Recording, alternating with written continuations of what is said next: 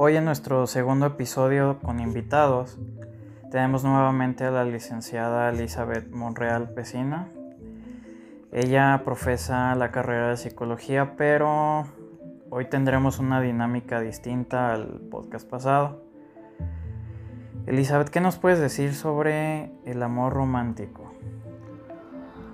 El amor romántico es algo que idealizamos, que se tiene que dar.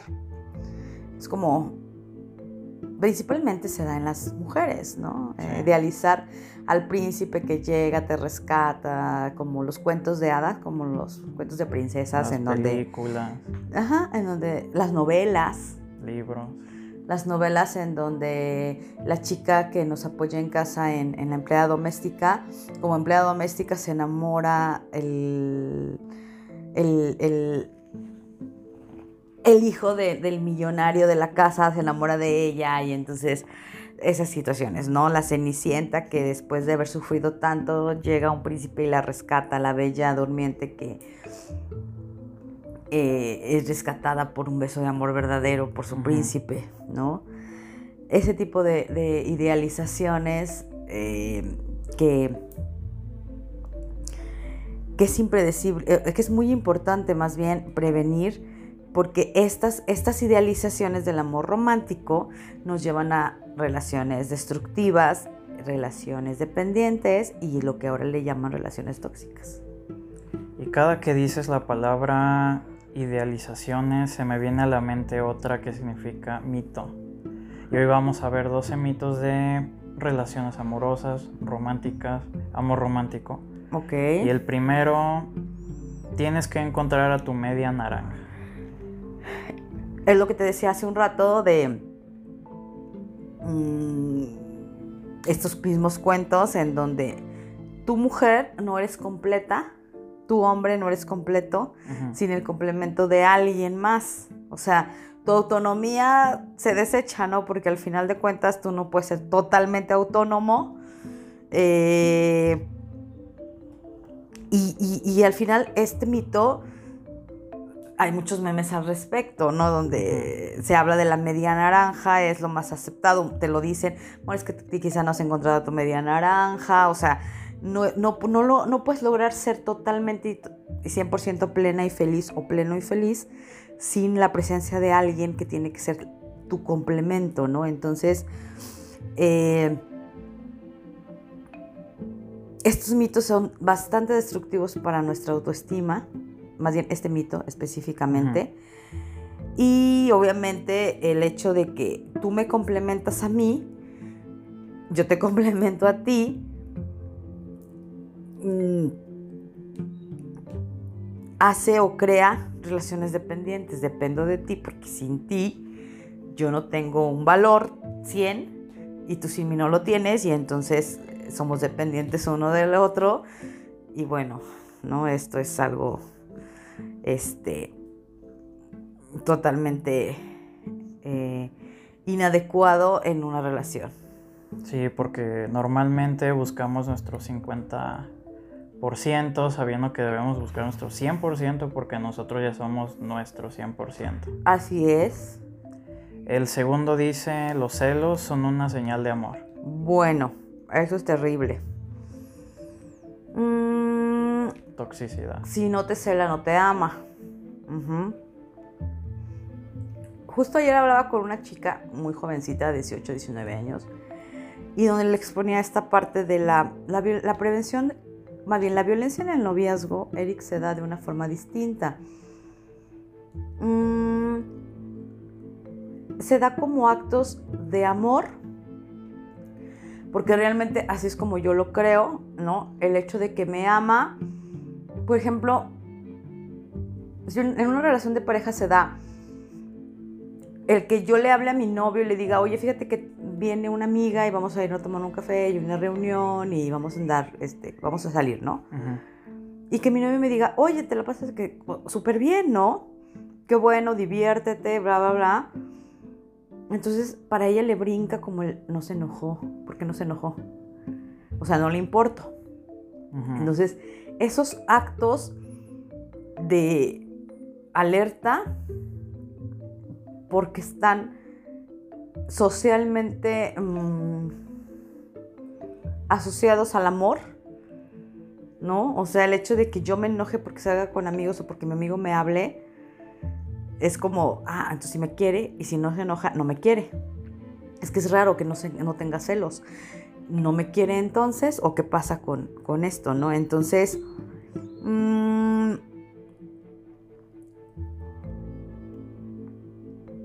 definitivamente los solos no son una señal de amor, son una señal de dependencia emocional. Mm, eh, que, se comporta, que se manifiesta, perdón, con comportamientos destructivos y que denota totalmente la inseguridad, tanto de la inseguridad que tengo yo hacia mi pareja como la inseguridad que tengo hacia mí mismo o hacia mí misma. Sí, esa es la, la inseguridad más peligrosa, yo creo, la que podemos tener hacia nosotros mismos. El tercero dice, el amor todo lo puede. Ok. Ah. creer que el amor es una fuerza divina, capaz de luchar contra vientos y mareas, es de nuevo una idealización.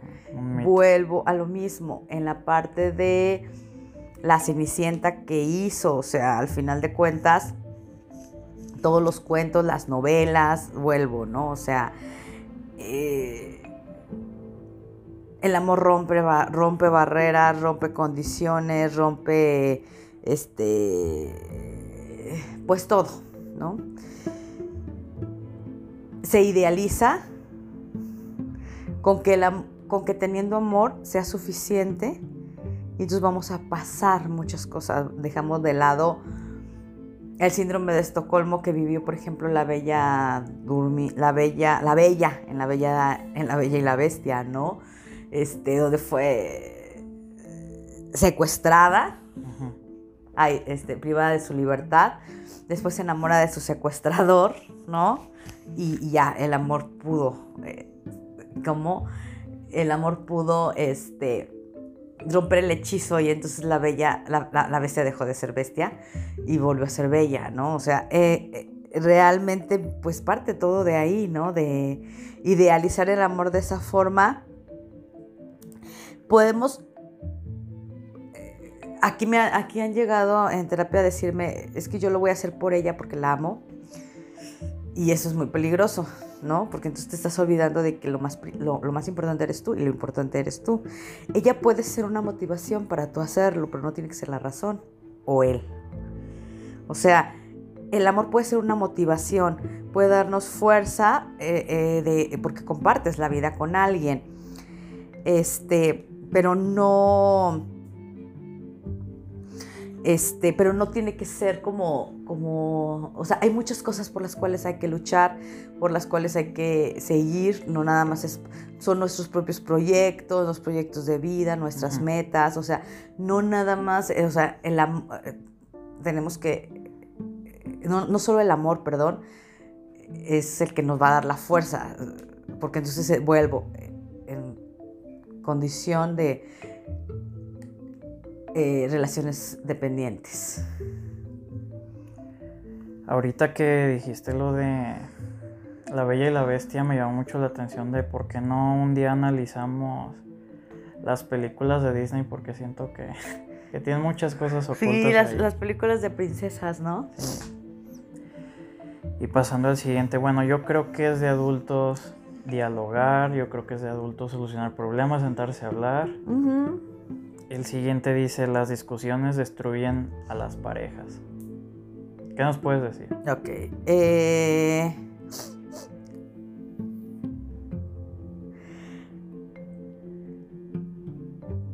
también está la otra parte que he escuchado que dice, este, eh, tiene que haber discusión, ¿no? O sea, yo creo que depende, mira, yo creo que todo tiene que ver obviamente con la pareja y con la forma en cómo solucionamos los conflictos. No, las discusiones no destruyen a las parejas, definitivamente.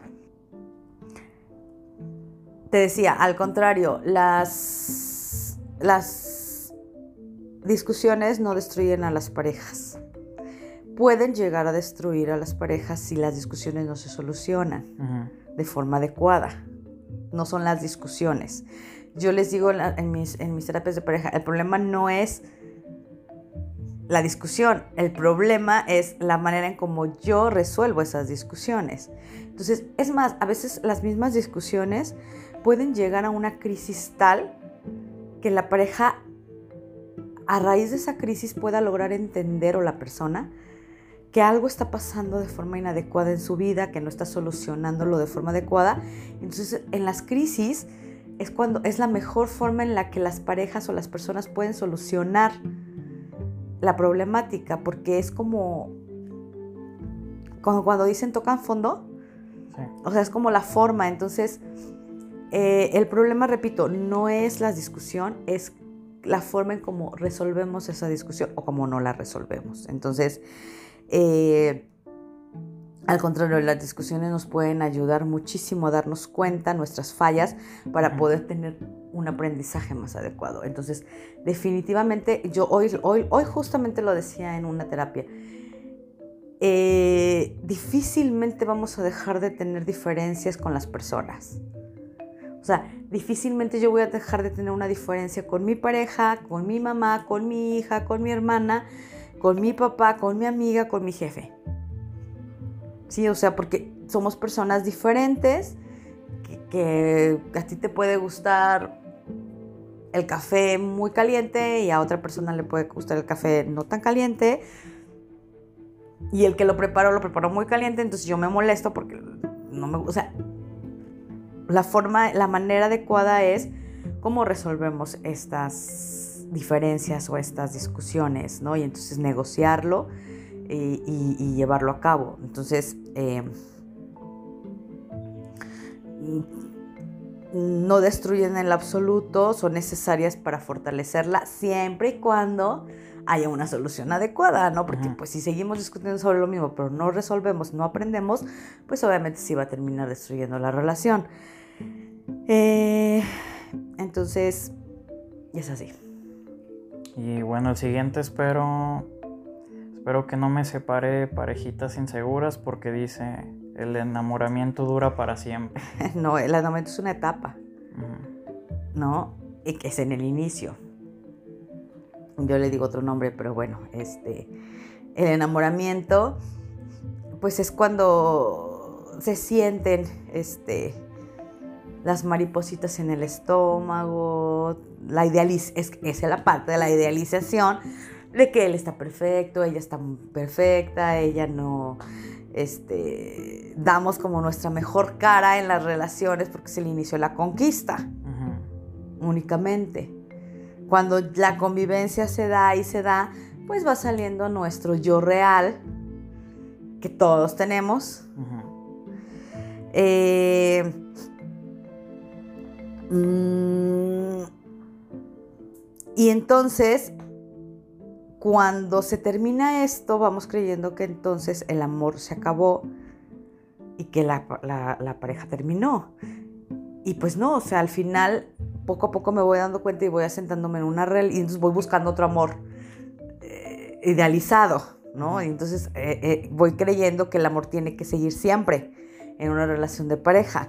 Y pues no, al final llega el momento en el que yo me doy cuenta que tú, Eric, este, tienes problemas en ciertos, ciertos hábitos que a mí no me gustan, eh, que yo tengo ciertos hábitos que a ti no te gustan, pero que voy aceptando ciertas cosas que me, o sea, por ejemplo, yo no puedo aceptar que tú seas un hombre muy violento, que me agredas físicamente, que me tengas cautiva casi casi, y entonces eso no lo acepto y entonces pues lo desecho de mi vida.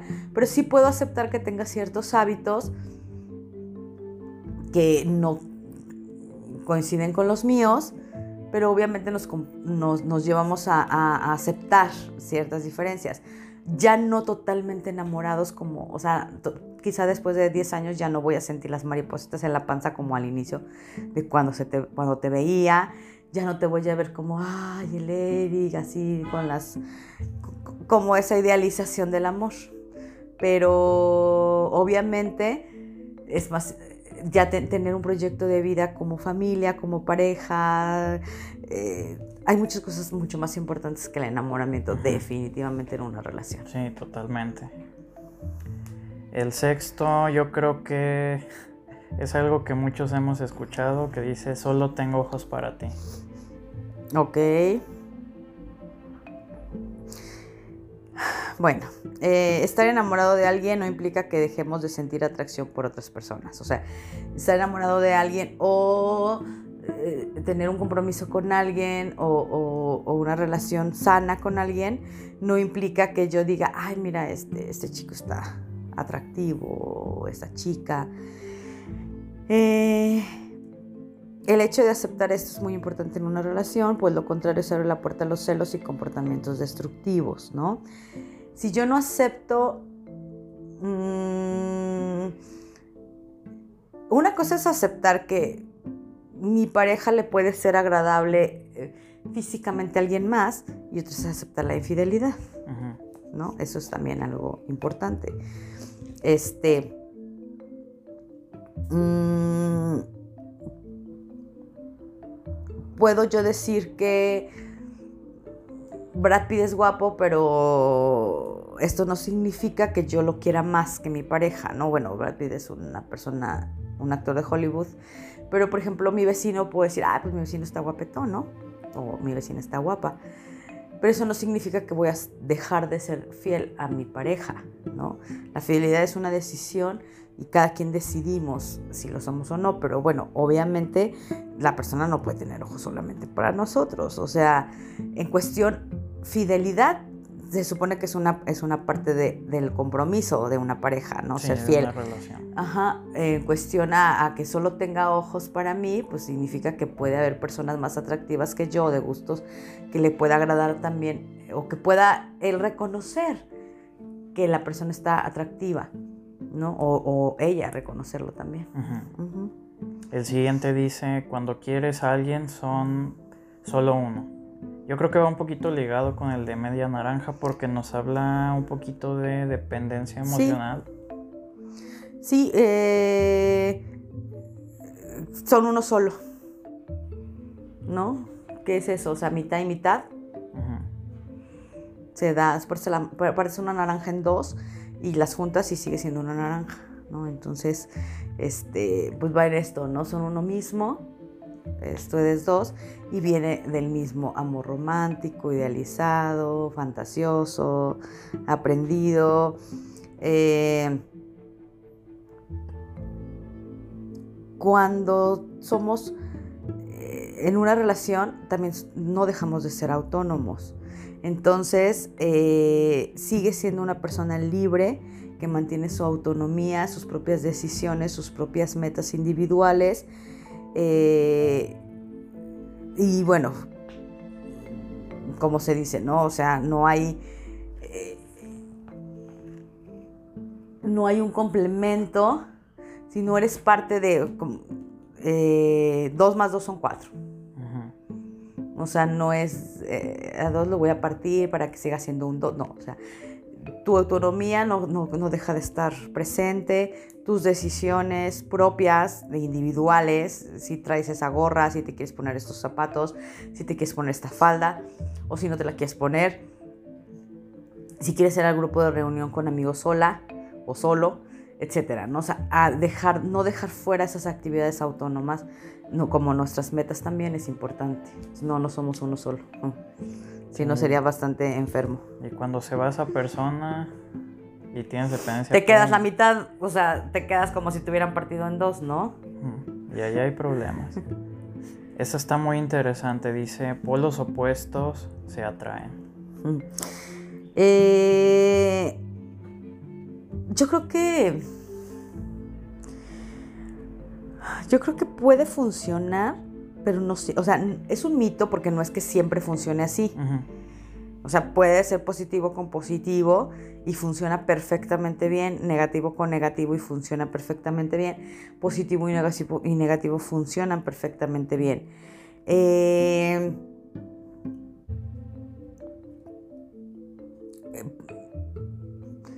yo creo que no pasa nada si a ti te gustan las películas de terror y a tu pareja también, por ejemplo. ¿No? O sea, no tienes a una que no tiene precisamente que, buscar. A mí me gustan las de terror, voy a buscar a alguien que le gusten las románticas para que sea el polo opuesto, ¿no? Pues no, o sea, yo creo que aquí lo importante no es, eh, es fuera de esto, es la aceptación de la pareja, de la relación de pareja, el respeto de mí misma, autonomía, de la autonomía del otro. O sea, tienen que ver muchos factores, pero sí puede haber personas, sí tengo personas que pueden ser eh, una muy desordenada, la otra muy ordenada y funcionan. También no funcionan porque están en choque total por el desorden. Entonces yo creo que eh, este mito no, no, este, sí hay que tener cuidado con él. Y este, y pues bueno, no tiene que ser precisamente así. Sí, porque bueno, yo me acuerdo que en la secundaria yo me preocupaba demasiado porque, eh, ay, es que si me busco una novia con, los mismos gustos, de música, este, se va a volver monótono y escuchas historias de que, ah, es que no, que somos iguales. Y... Que, que, que, por ejemplo, eh, tu pareja sea de otra carrera diferente a la tuya, para que... Y no, a veces es... A veces puede ser llegar a ser muy complementaria. mi relación de pareja es muy complementaria en base a las técnicas diferentes a las que yo manejo con las que él maneja. Y, y realmente somos un equipo en ello. Y, manejamos, o sea, los dos somos psicólogos, llevamos, eh, eh, pero realmente la forma en cómo trabajamos es diferente. Eh, aunque es igual en las mismas, en algunas otras técnicas, pero obviamente tenemos, este, mm, tenemos algunas diferencias y otras no, pero igual, o sea, sí o sea, tenemos polos opuestos, pero también tenemos polos, el mismo polo, ¿no? Entonces, y, y no, no, vamos, es falso totalmente esto. Sí, pues ya, ya cuando crecí me di cuenta de que si van a haber gustos que solo yo puedo hacer, solo conmigo mismo, pero como lo acabas de decir, complemento. Van a haber cosas que se puede buscar un balance entre pareja, pueden hacer cosas que a ambos les gusten, a otro no tanto, pero pues siempre hay que, yo creo que hablar. Ajá, totalmente. El siguiente dice, el matrimonio es la finalidad del amor. Sí, creemos que, vuelvo, los cuentos de hadas, las novelas, aquellas películas donde... Y terminaron felices para siempre. ¿Qué es terminaron felices para siempre? Terminaron casados. siempre se termina el final. Más bien, siempre se llega al final con un matrimonio y salen de la iglesia y ese es el final donde todos terminaron felices. Creemos muchas veces que el amor culmina o el noviazgo culmina en, en el matrimonio, ¿no? Y pues bueno, no siempre es así. Eh, actualmente pues hay muchas parejas que inician ya también, este, o que tienen que tener hijos. Y cuando no los tienes, pues sí es como muy juzgado socialmente el que una pareja viva juntos sin estar casado. Sobre todo porque tenemos una sociedad un poco mm, basada en muchas cuestiones religiosas, ¿no? Eh, eh, en cuestionar los pecados y todas estas cosas raras. Pero eh, sí hay, actualmente hay mucho más parejas que viven en unión libre, sin casarse tal cual, eh, sin jurarse el amor eterno y, juntos hasta que la muerte los separe. Eh, y tú puedes querer mucho a alguien y quererlo como parte de tu vida sin necesidad de casarte y tener hijos. O sea, yo creo que eso es una parte respetable, pero no, eh, no pasa nada, no porque eh, la sociedad espere eso de ti, tú estés mal, ¿no? Entonces, eh, mientras ambos estén de acuerdo, mientras ambos se respete la decisión de uno del otro, si la mujer no quiere tener hijos y el hombre no respeta esto, pues obviamente sí hay, hay una, este, una diferencia, ¿no? Pero si ambos platican, están de acuerdo, coinciden con sus propios proyectos, sus propias metas, entonces este, no hace falta expresarlo en una boda, ¿no? si, ambos quieren, no le veo Sí, o sea, Sí. yo creo que eso ya es una decisión personal totalmente y de pareja. Totalmente. El siguiente dice, prácticamente leí la palabra dependencia. Tu pareja te hace feliz. Sí, totalmente. Yo no puedo ser feliz porque por mí misma si mi pareja no lo logra hacer, ¿no? Entonces, yo dependo totalmente del otro. Tu pareja te hace feliz. La felicidad no depende de ti, depende del otro.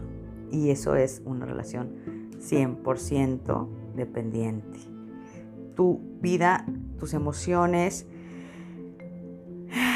no pueden depender ni de tu pareja, ni de tu madre, ni de nadie más que de ti mismo. Tú decides si estás feliz, si estás triste, si estás frustrado. Eso es una decisión tuya, no del otro. Entonces, o de la otra. Entonces, este. Si tú crees que tu pareja es quien te tiene que hacer feliz y para eso buscas, si te fijas, a, a- podemos juntar todo. Tú crees que tu pareja, tu pareja es la causante de tu felicidad, buscas tu media naranja, este, y todo esto crea Te tienes que casar. Claro, porque es tu media naranja. Entonces, todo esto va creando, obviamente, re- relaciones bastante y 100% dependientes, ¿no? El siguiente dice, el amor a primera vista es real. Eh, sí es importante, obviamente, esa parte. Y bueno, hay eh, personas que hasta a veces eh, químicamente pueden atraerse, ¿no? O sea, ciertas sustancias que dicen que tenemos las mujeres y que le atraen a los hombres y que no todo- todas esas cuestiones. Eh, y probablemente sí pueda darse desde un inicio, o sea, decir, ah, este chico está, me, me agrada, me gustan sus ojos, me gusta. Eh, pero obviamente no nace el amor a un flechazo. O sea, yo no me puedo enamorar de ti por verte hoy. O sea, no. Entonces, obviamente el amor y, y la, el cariño, pues va dándose conforme yo vaya conociéndote y conforme Sí. yo vaya, este, mm, eh, conforme yo vaya viendo qué es lo que, tu, tu- tu forma de respetarme, tu forma de, o sea, todas estas cuestiones yo creo que son más importantes que creer que Cupido lanzó una flecha y entonces ya estamos enamorados y eso termina en una relación tóxica, 100%. Totalmente. Porque he conocido parejas muy pocas, pero he conocido parejas que se conocen y a los dos meses se casan. Ujú. ¿Y a los cuantos se divorcian? No, pues ya. Sí, un poquito. O no se divorcian, pero viven en una, pareja, en una relación destructiva. Sí, Bien. destruyéndose Sí. mutuamente. El último dice, el amor es posesión. Ok. Sí, o sea, si te fijas, anteriormente era eh, Juanita López de Pérez. Sí. Cuando se casaban. Así es. Eh, y entonces le poníamos de, o sea, tú eres ya, tú pasas a ser parte de mi posesión, porque ya eres de, ¿no? Afortunadamente esto ahora ya no se da. O en Estados Unidos, ¿cómo se, después de que te casas, cómo se llama? Se, pierdes un apellido. Eh, por ejemplo, mm, John, si él se llama John López Juárez, yo me llamo Elizabeth, entonces yo paso a ser Elizabeth eh, López, que es el apellido de él. Monreal. O sea, parto, pa- paz también es algo importante, ¿no? Porque es como pierdo ya uno de mis apellidos porque él es el que pa- pasó a ser parte también de, su propiedad, por así decirlo, ¿no? Entonces, eso también se da mucho en algunas culturas. Este, desde ahí, ¿no? Desde que ya eres mi novia, eres mi novio, eres mi pareja, o sea, pasas a ser parte de mí como una posesión, ¿no? Entonces, eh, eso me crea que, a tener derechos sobre ti. Este. Mm, olvidándome de mi independencia, de mi autonomía, este, nuevamente, ¿no? Entonces, eh, el amor es una posesión, pues no, tú no eres de nadie, ni tu hombre ni tu mujer, sigue siendo tuyo solamente, este, sigues, sigues conviviendo con una pareja, ¿no? Una relación de pareja o una relación de noviazgo, es una relación de noviazgo o una relación de pareja o una relación de matrimonio, pero al final de cuentas no olvidándote. Eso es lo sano, pero en realidad la, realidad, la realidad, pues sí se lleva a que ah, tú eres mi novia y por lo tanto no puedes salir con más personas, no puedes, o sea, o tú eres mi novio y no puedes, exacto, todo relacionado. Esas son las, las, relaciones destructivas totalmente. Lo, lo inadecuado, lo adecuado es lo que no vemos como adecuado y entonces creemos que es anormal que alguien no te, no, se, no te sienta de su posesión capaz de opinar por ti o hacer cosas para mm, hacerte creer que eres parte de él o de ella, ¿no? Ahorita nos divertimos leyendo estos mitos, nos, nos, reímos incluso, pero yo creo que deja de ser un chiste cuando nos damos cuenta que tal vez en nuestra relación existe alguno de estos puntos o incluso sin tener relación, si pensamos alguno de estos puntos, yo creo que es importante platicarlo, solucionarlo porque, sí, lo que decías, este, dependencia, toxicidad, la posesión, o sea, son temas que nos dañan a final de cuentas. Como te digo, es importante platicarlo con alguien que sepa de este tema. Tú eres psicóloga, dinos tus contactos, cómo te podemos buscar, si alguien necesita orientación, este, quiere iniciar una relación y parte de, sus ideologías se basan en estos mitos, ¿cómo te podemos encontrar? Sí, como tú dices, eh, realmente sí puede, puede ser, puede ser este, divertido estarlo leyendo ahora, pero sí es una realidad totalmente. O sea, estos mitos llegan a terapia juntos o algunos, ¿no? Sí. Entonces, pues bueno, mi teléfono y mi número de contacto, que es 4445 021646 y ahí por medio de eso, pues con un WhatsApp poder este agendar alguna cita este ya conforme a tus posibilidades de horario y eso, pues ya lo platicamos, ¿no? ¿Tienes alguna red social donde te puedan seguir o algo? Sí, se llama en Facebook nada más y se llama Leal conmigo. Leal conmigo, sí. Este, muy bien, Eli, de verdad muchas gracias por tu tiempo y espero podamos seguir haciendo este tipo de podcast que sean muy, muy divertidos. Gracias, Eric.